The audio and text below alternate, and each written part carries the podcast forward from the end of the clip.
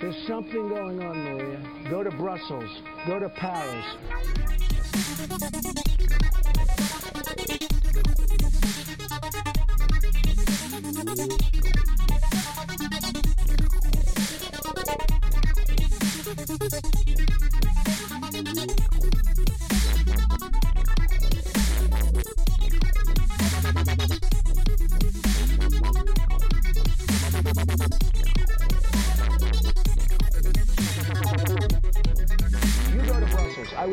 I was in Brussels a long time ago, 20 years ago.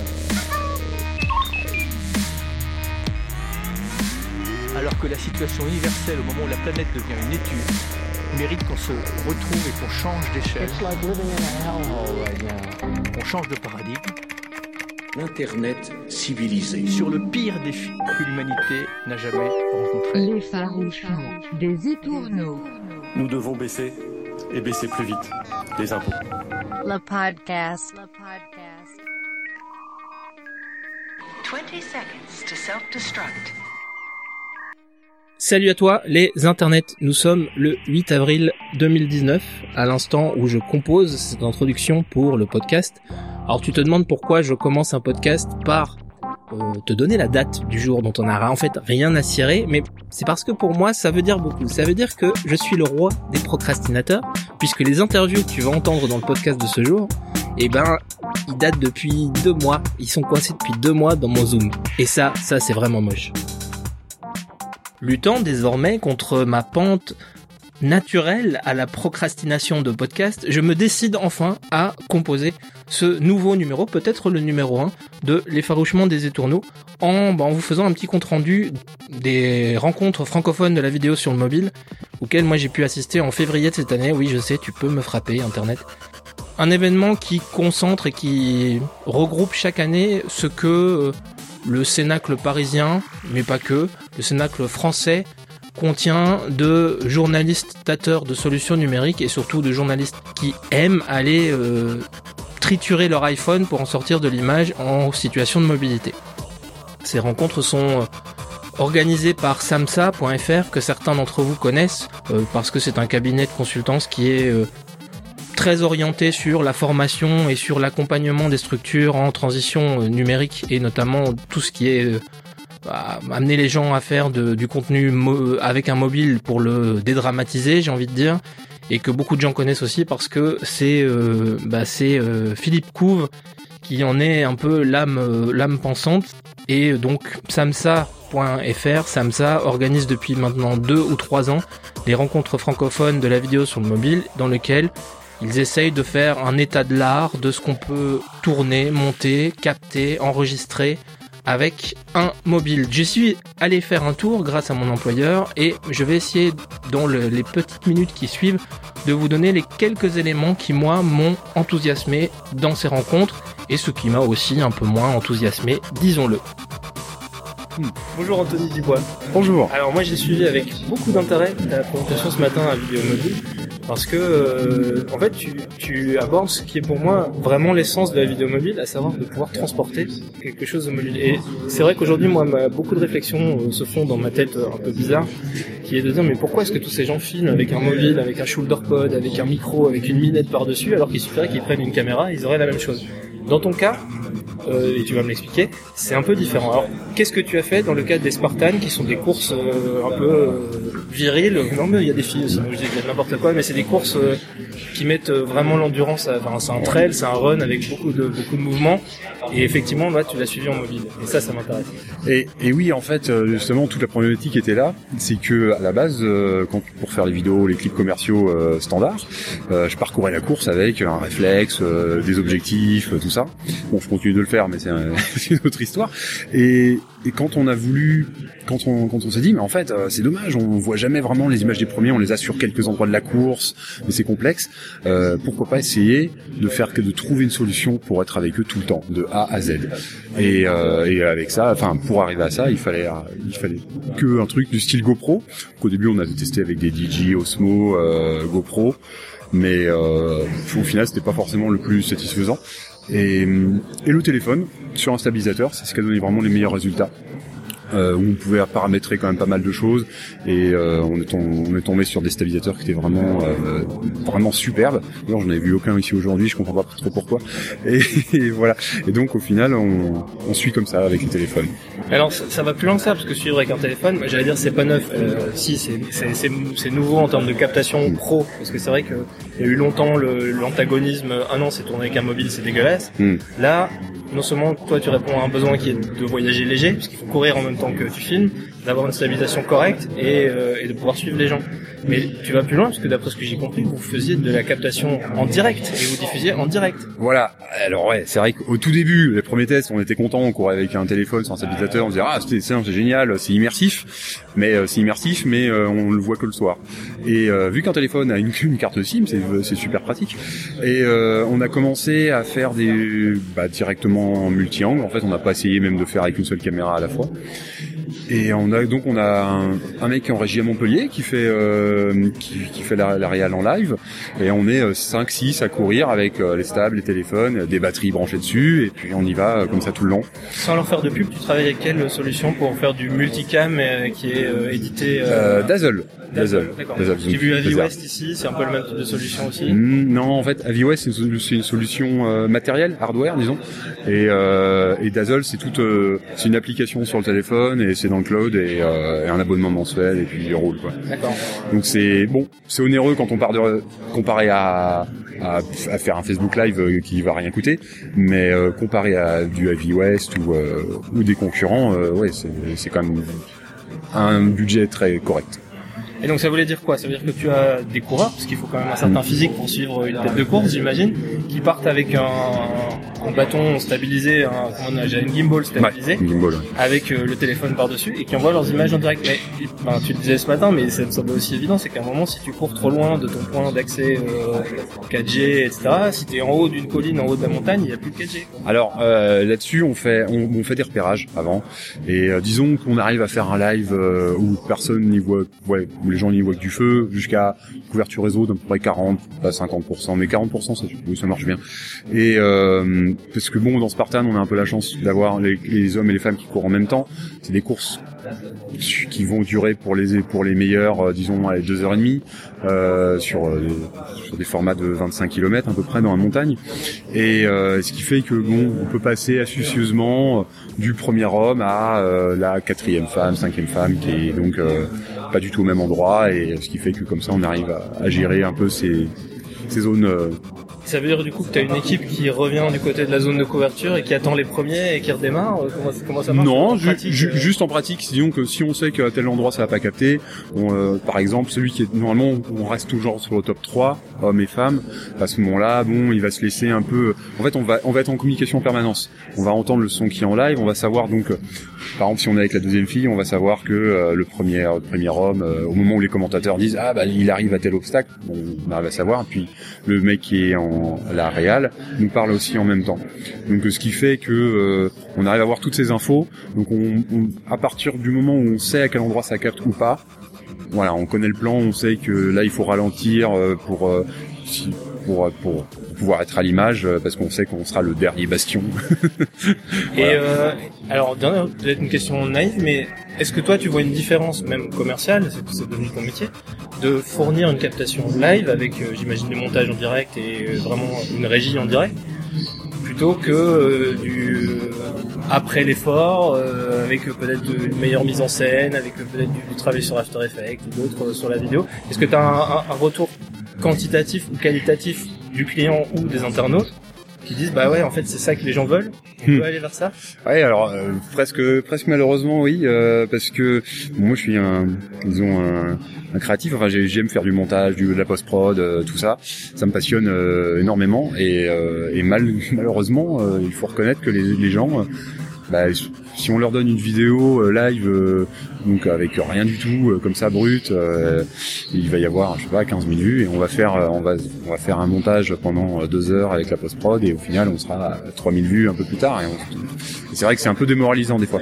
Mais les gens préfèrent, euh, en général, préfèrent du live. ça, tu deviens une chaîne de télé euh, Ouais. vraiment hyper locale du coup pendant l'événement. Ouais, c'est ça, c'est ça. Mais bon, moi j'aime toujours faire le, le travail euh, plus traditionnel. Mais, euh, mais le live c'est extrêmement, comment dire, Excitant, ouais. Question d'un mec qui est pas sportif, comment tu fais pour suivre les premiers avec, euh, avec les coureurs Alors, on s'entraîne euh, entre 5 et allez, 5 fois par semaine pour moi et certains s'entraînent deux fois par jour dans l'équipe, euh, les meilleurs. Donc en fait, vous leur mettez la biche euh, au premier en les suivant, en les précédant, c'est ça? J'avoue que des fois on se fait des petits plaisirs comme ça où on, double le champion euh, de Russie ou euh, champion du monde de skyrunning et puis euh, et on le double sur euh, 200 mètres et mais on reste devant lui et alors que lui il est un peu à fond et il, il aimerait bien pouvoir euh, mais bon après il a des obstacles et tout ça et, et des fois on, on- quand on sait qu'on n'est pas à l'image ou quand on sait que c'est un passage où ça va pas capter on peut des fois ne pas passer dans la rivière comme eux. Enfin il y a des choses des fois qu'on peut euh, c'est qu'on peut s'économiser un peu. Dernière question, tu fais ça que pour les Spartans ou pour d'autres types de, de courses ou d'événements sportifs? Alors, euh, pour l'instant, on l'a fait que sur Spartan, je crois. Ouais. Euh, on l'a fait que sur Spartan pour l'instant, et là, en 2019, euh, on va certainement le faire pour euh, du triathlon et euh, du trail aussi, sans, sans pouvoir donner de nom. Est-ce qu'il y, a- y des technos que tu vois euh, arriver mobiles et qui tu dis ah ça je, je garde un œil dessus parce que ça va me permettre de faire autrement?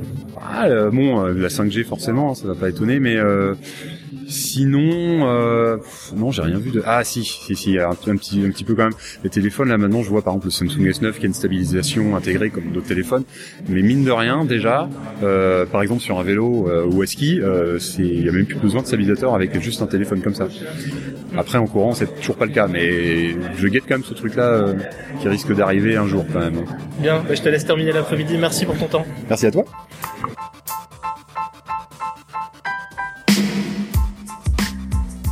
Voilà, c'était l'interview d'Anthony Dubois, rencontré aux Rencontres Vidéo Mobile édition 2019.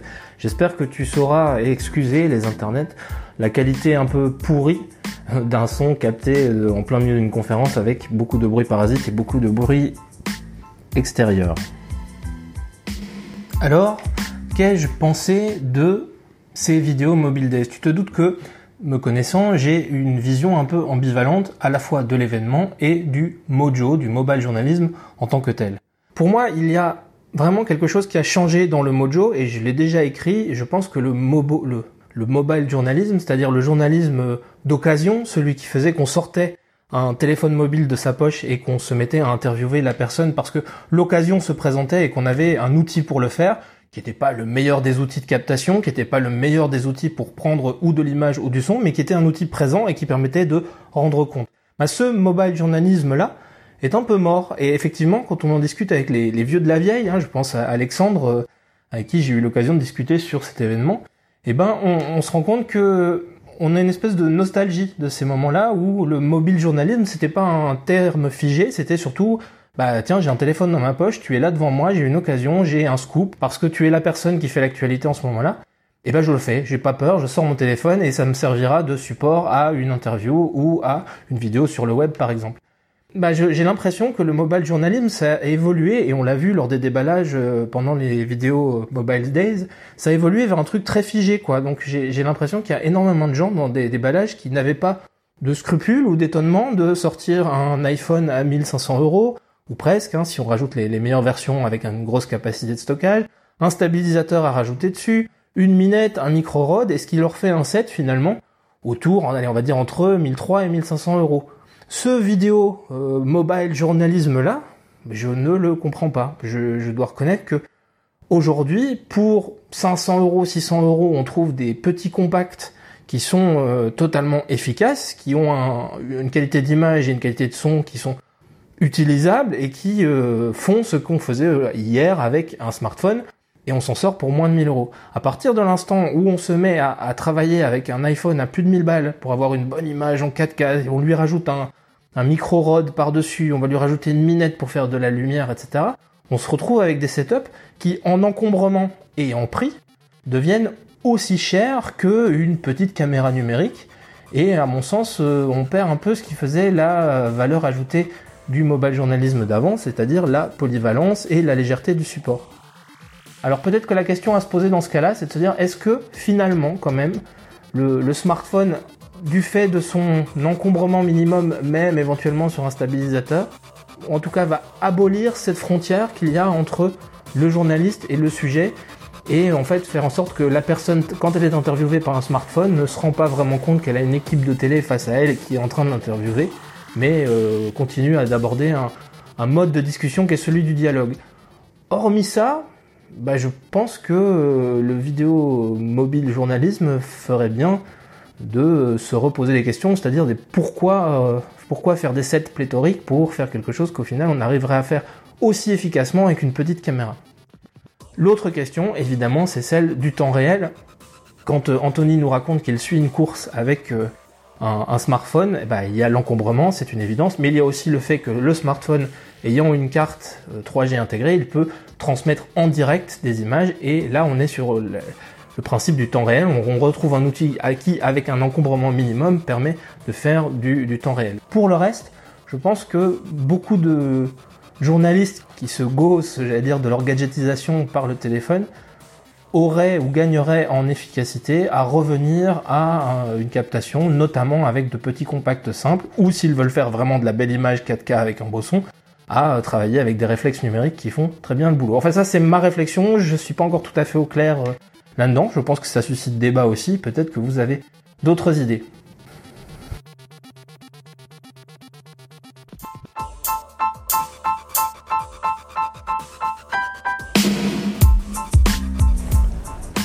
Selon préambule finalisé, tu te doutes bien que c'est pas du côté des gadgets qu'on accroche à un téléphone mobile que c'est porté mon attention à l'occasion de ces vidéos Mobile Days. Par contre, ce qui m'a amusé et ce qui a sans doute euh, été repéré par plusieurs commentateurs, c'est qu'en fait, étant donné qu'un bon smartphone aujourd'hui, bah, un smartphone correct, mettons, euh, fait de l'image en HD, que les petites euh, caméras numériques ou les petits appareils photo numériques font une image en HD minimum, que la 4K en soi, ça n'apporte pas grand chose ni au sujet filmé, ni aux propos filmés dans un sujet. Ça va faire de la belle image, certes, mais il faut le matériel qui va avec et on se retrouve de nouveau avec des barrières financières. Bah, tout le monde se rend compte qu'en fait, une bonne image ou une image correcte et un son dégueulasse, bah, ça fait une vidéo que personne ne regarde. Et c'est amusant de se rendre compte finalement que la prochaine barrière de la vidéo mobile, la prochaine barrière de la captation en situation de mobilité, parce que ça marche aussi pour les, les appareils photo compacts, mais la prochaine barrière c'est celle du son. Et du coup, sur ce salon, les seules vraies solutions qui m'ont intéressé, ce sont celles qui étaient dédiées au son. Parmi elles, je suis allé à la rencontre d'une société qui s'appelle BAM. Allez, on écoute.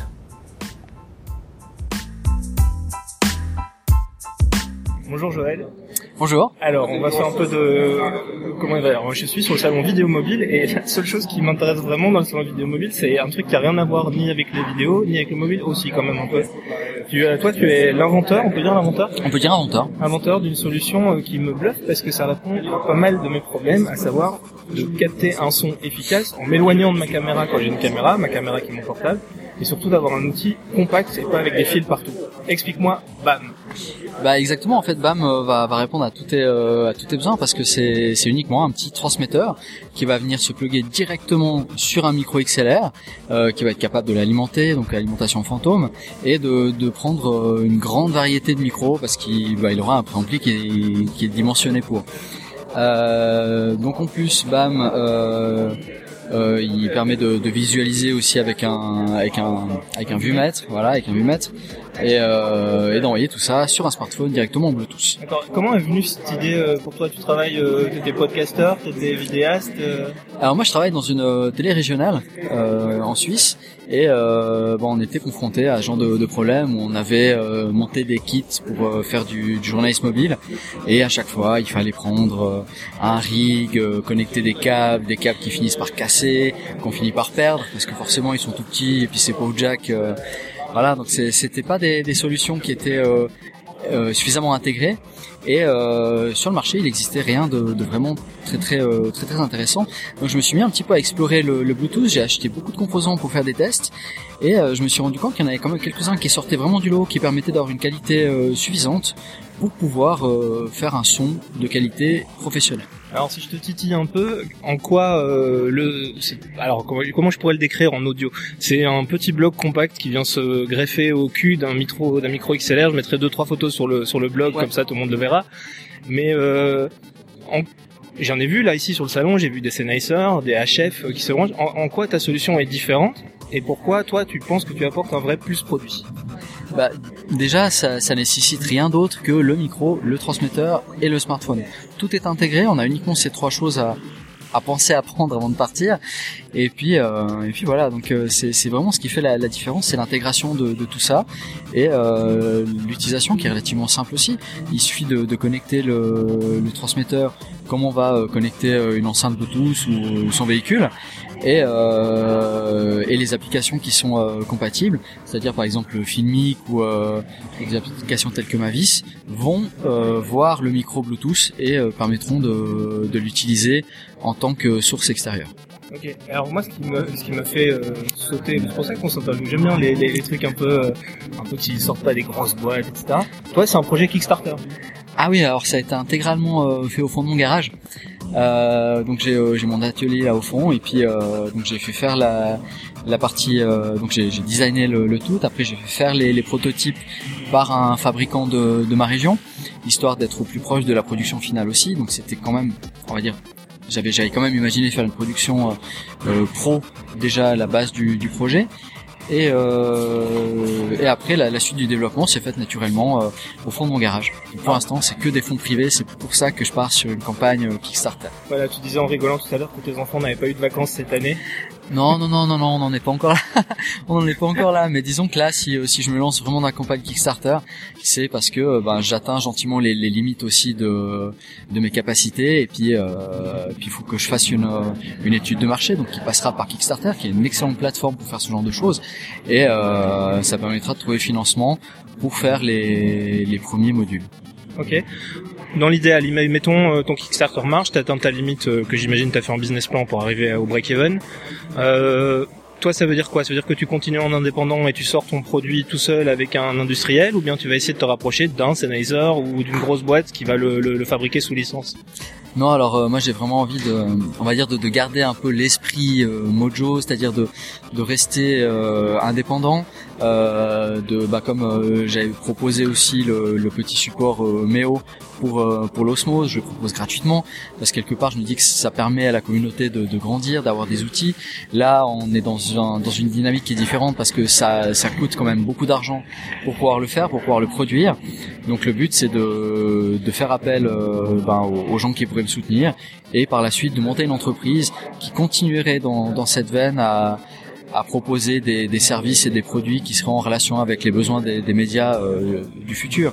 C'est clair que actuellement, on a soit des grands acteurs comme Sennheiser euh, qui proposent des produits d'une qualité qui est, qui est excellente, il y a- a absolument rien à dire, mais qui n'est peut-être pas forcément euh, en relation avec les besoins actuels des journalistes. Est-ce que on parlait justement de cette tu, disais tout à l'heure en expliquant ton produit euh, à des gens qui étaient sur le stand que pour toi le il fallait que ton truc puisse tomber sans casser. Je trouve que c'est assez illustra, illustratif de ce qu'on flippe quand on part avec un matériel à 300 ou 600 balles pour, pour les Sennheiser et d'autres parce qu'il n'y a pas que cette marque là mais c'est parce qu'ils sont là sur le salon euh, ça fait partie de toi de tes préoccupations en tant qu'ancien journaliste euh, ou en tant, en tant que personne qui a travaillé avec ce type de matériel Oui, alors bah moi je travaille tous les jours avec des journalistes, donc euh, on sait très très bien que sur le terrain, avec le, on va dire avec le stress, avec, euh, on sait jamais ce qui peut arriver, euh, on peut se faire bousculer et tout, donc on peut laisser tomber le matériel, ça, ça arrive, c'est, naturel. Donc euh, il faut qu'on puisse euh, imaginer que le matériel puisse tomber quelquefois. Donc il y a, y a certaines parties qui ont été renforcées, il y a notamment euh, la molette qui est dessus qui a été changée, à la base elle était beaucoup plus petite. Mais le, le potentiomètre était tout en plastique, là on part sur du tout métal. Euh, ça, ça, ça peut encaisser des chocs. Après, faut pas le, faut pas le jeter contre un mur. Alors, sans, sans, sans dévoiler des secrets, parce que j'imagine que ça doit être un monde un peu... euh, genre l'idée, elle sort, le lendemain, t'as des, Chi- des Chinois, des Indiens, enfin, des gens à l'autre bout du monde qui peuvent refaire la même chose. Et donc, euh, oui, tu je vois, tu, tu, me, tu mets le doigt sur le, le patent, mais oui, tu as effectivement, t'attends Ouais. d'avoir un- une, comment dire, une licence pour ça, brevet, un ouais. brevet, merci, il fatigue aussi. euh, mais, mais du coup, c'est, que t'as déjà prévu dans un business plan dire des V1, des V2, j'imagine que le cerveau il carbure, et tu dis qu'est-ce que je pourrais produire d'autre ou de plus par rapport à ce produit pour euh, le rendre vraiment euh, utile au Mojo et de faire une entreprise finalement Mojo orientée? Voilà, c'est un peu ça. C'est un peu l'idée, c'est de déjà, ben, comme tu dis, le- l'idée c'était de, de protéger, de, de faire une, de faire un brevet. Donc là, euh, je me suis tourné euh, euh, vers une association, enfin une association, c'est une fondation, pardon, la fondation euh, Cimarc, euh, qui m'a beaucoup aidé pour, euh, pour justement pour élaborer aussi la, suite, pour imaginer une, une suite. Et euh, ils m'ont fortement incité aussi à protéger mon idée. C'est vrai que à la base, quand on se lance un petit peu euh, comme ça, on a envie de rapidement sortir un produit, de vite en parler. Et là, j'ai été un petit peu muselé pendant euh, pendant quelques mois. Euh, J'en avais parlé, euh, c'était c'était c'était au mois de, je, dirais septembre, août septembre. Euh, puis tout de suite, ils m'ont dit non non, maintenant stop tant qu'on n'a pas posé euh, quelque chose, tant qu'on n'a pas non plus étudié le fait qu'il n'y ait pas déjà des brevets existants, on arrête, on parle plus, et puis euh, on va faire ce, ce brevet, et après tu peux ouvrir les vannes. Mais là, dans l'immédiat, faut vraiment faire attention. Euh, c'est un marché qui est qui est quand même très intéressant. Euh, on va éviter de se faire euh, bouffer l'idée, et puis aussi, on va éviter d'avoir le FBI qui frappe à la porte parce que quelqu'un a déjà posé un brevet dessus. Alors peut-être une dernière question plus pratique, un peu un peu plus, allez, on va dire ça comme ça. Moi aussi, ce qui m'a retenu en m'arrêtant sur Constante, c'est que j'ai entendu, et c'est ça qui m'a arrêté là au tout début, c'est le prix d'appel sur le Kickstarter dans un premier temps, mais ton prix de vente final, euh, ouais, on peut le laisser tomber quoi. Bah oui, euh, disons que le, le prix de vente final, il sera à 250 euros environ. Euh, on on n'est pas tout à fait euh, arrêté, ça va dépendre peut-être de- du réseau de distribution. Euh, mais sur euh, sur Kickstarter, les, les premiers seront euh, à 170 euros et euh, ensuite ceux qui viendront après seront à 230. Ah. 170 euros. Ouais, Pardon, je suis 170, Moi, je suisse. suis belge, donc. euh, ah oui, alors ça va. Et euh, peut-être juste, allez, une dernière question. Si tu te projettes euh, dans un an, t'es patron d'une boîte euh, orientée technologie mobile, tu vas lâcher ton boulot dans la dans la télé ou tu le gardes parce que c'est des bêta-testeurs Ah, alors là, c'est là, ben il y a, y a une, ben, y a une petite histoire là autour. En fait, c'est que ben j'ai été euh, un petit peu débauché par euh, la société euh, qui m'a fait les prototypes. Donc euh, déjà le, le mois prochain, je vais euh, je vais aller travailler pour eux. Euh, donc euh, je serai en fait le, le, le chef de la de la partie électronique de cette entreprise. Donc je vais faire produire euh, les modules directement sous ma propre surveillance. C'est plutôt une situation idéale. Euh, j'ai pu discuter aussi avec euh, avec le directeur de l'entreprise qui est euh, qui est énormément intéressé à créer des synergies entre nous. Euh, parce que quelque part je rapporte du travail, c'est clair, et euh, ça touche aussi un marché que, auquel ils n'ont pas spécialement accès actuellement. Bah, Joël, merci. Je te souhaite évidemment le meilleur pour le, le projet en Kickstarter et puis on se revoit dans un an avec de nouveaux produits alors. Mais merci à toi et puis bah, on verra dans un an, oui, effectivement. Merci beaucoup. à plus. Et c'est cool.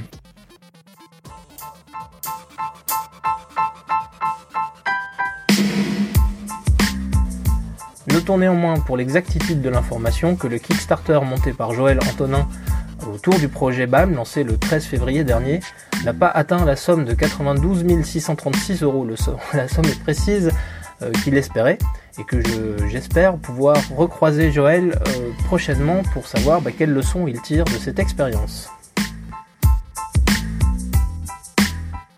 Et pour finaliser ce podcast qui commence à devenir assez long, euh, sur un événement euh, que, j'aurais dû traiter il y a au moins deux mois, flagelle-moi Internet, flagelle-moi, on va aller à la rencontre de, bah, de Philippe Couve, tout simplement, qui est l'organisateur de l'événement, et je lui ai reposé cette question de savoir si est-ce que finalement la prochaine barrière, ce serait pas celle du son plus que de l'image.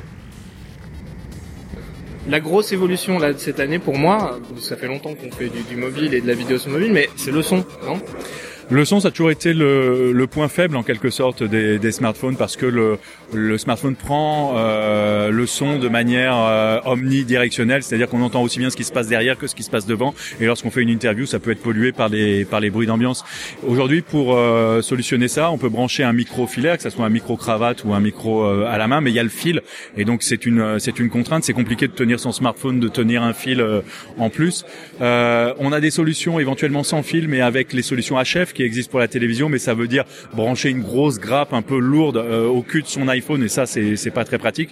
Mais là, on voit se dessiner des, solutions euh, légères, adaptées au smartphone et qui permettent euh, d'avoir une solution sans fil et qui vont nous permettre de filmer quelqu'un tout en étant très proche au son, en, élo- en s'éloignant à l'image ou en se rapprochant, c'est-à-dire en laissant évoluer la personne dans son environnement, tout en parlant avec elle et en pouvant capter un son de bonne qualité. Ça, c'est en quelque sorte la dernière frontière, et une fois que cette dernière frontière sera franchie, on sera vraiment euh, dans l'ère du mojo et de la vidéo mobile, selon moi. Je te pose une dernière question, mais tu me disais tout à l'heure que ce qui faisait le succès de l'événement, c'était les gens qui échangeaient autour de la table, qui parlaient de leur, leur matériel, leur setup, et il y avait beaucoup de questions, ça durait très longtemps, les gens étaient intéressés. Avec l'évolution du son, avec la qualité d'image qui ne cesse de s'améliorer, hein, on a du 4K sur un téléphone mobile maintenant pour peu qu'on ait, qu'on ait les moyens, parce qu'il faut quand même un téléphone assez haut niveau. Euh, on va se rapprocher de finalement les capacités de film, de captation. Tu parlais toi-même dans les, dans les interventions de, de réalisateurs qui faisaient maintenant à l'iPhone. Donc c'est devenu une caméra. On a une caméra, on a du bon son. Euh, ce qui va manquer peut-être, ou ce qui va faire défaut, qui va nécessiter beaucoup de réflexion, c'est qu'est-ce qu'on a envie de faire avec ça? Quelle est l'intention? Parce que là, il y a, y a une espèce de gadget. C'est la gadgetisation du truc. On va chercher le, le filmage avec un mobile parce que ça permet d'aller à un endroit, etc., etc.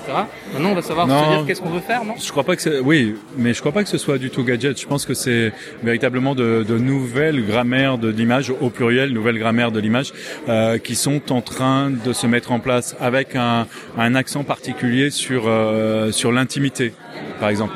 Et le smartphone que tout le monde connaît, tout le monde a été photographié, a été filmé par un smartphone, est relativement non intrusif lorsqu'on va lorsqu'on va filmer quelqu'un.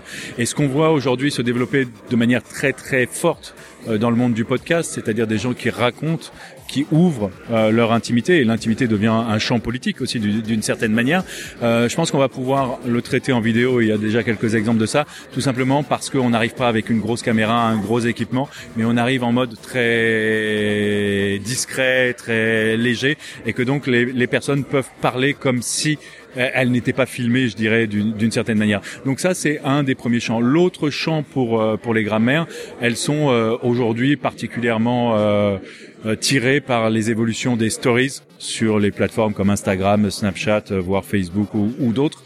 Euh, et ces stories renouvellent euh, la manière de, de raconter, de mettre en scène l'information, la fiction, euh, soi-même, euh, pourquoi pas. Et je pense que là aussi, il y a euh, une nouvelle, euh, véritablement de, de nouveaux champs, ne serait-ce que parce que l'image est verticale, parce qu'on peut mettre deux images dans une, l'une sur l'autre, parce qu'on peut raconter en haut et en bas des histoires un peu différentes. Je pense qu'il y a des choses très intéressantes qui vont se mettre en place, mais c'est effectivement beaucoup plus long de changer la manière d'écrire en vidéo que de changer la technique, même si changer la technique, ça n'est pas toujours simple. Et est-ce que, peut-être une question pour terminer, un peu on ouvre, mais c'est de dire, est-ce que le fait d'intégrer ce genre d'outils de captation qui font qu'une seule personne peut tout faire finalement, euh, pour peu qu'il ait la grammaire et un peu de, un peu de connaissances techniques, mais ça s'acquiert vite, est-ce qu'on va tuer les cadreurs, les perchistes, euh, et qu'on va garder finalement le JRI autonome avec son mobile? Non, je crois qu'il n'y a pas, c'est pas one size fits all, c'est pas une solution unique et la même pour tout le monde.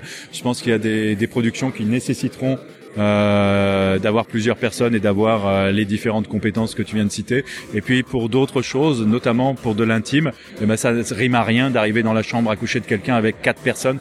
C'est pas là où on va nécessairement euh, obtenir le meilleur témoignage. Ou si c'est pas la chambre à coucher, ça peut être d'autres choses très intimes aussi, mais sans que ça soit euh, voilà forcément de- du domaine du lit ou de tout ça. Euh, Il y a une relation de confiance, il y a une relation de proximité, il y a une relation euh, d'authenticité qui doit se créer, et elle se créera d'autant plus facilement que le dispositif technique est léger. C'était le salon vidéo mobile, merci Philippe. Ceci clôture un podcast qui commence à devenir assez long. Je pense que ce sera le numéro 1 de l'effarouchement des étourneaux. Je sors enfin de la bêta. Ceci m'obligera à avoir plus de récurrence. Ceci m'obligera à tester de nouveaux formats. Ceci m'obligera à me confronter au réel et à la dure loi de la réalité. Euh, ceci m'obligera aussi à vous demander ce que vous en pensez, à te demander ce que tu en penses, les internets. N'hésite pas du coup à me dire ce que tu en penses sur les réseaux sociaux. Je suis actif essentiellement sur Twitter parce que j'aime bien euh, @deverlos ou arrobase mofrance mofrance pour me présenter des projets, pour m'expliquer de nouveaux objets, pour me dire que j'étais vraiment nul dans ce podcast et que je ferais mieux d'arrêter. Ça aussi, comme ça, je me le prends dans la gueule. Euh, que te dire d'autre Que la plupart des musiques de fond, que la musique de générique et que tous les tapis sonores sont créés par un poteau à moi qui s'appelle Eric Kwiatkowski et que ce qu'il fait est super et que je l'aime. Euh, sinon, bah, on se retrouve bientôt. N'hésite pas, sois vigilant et à plus tard les internets.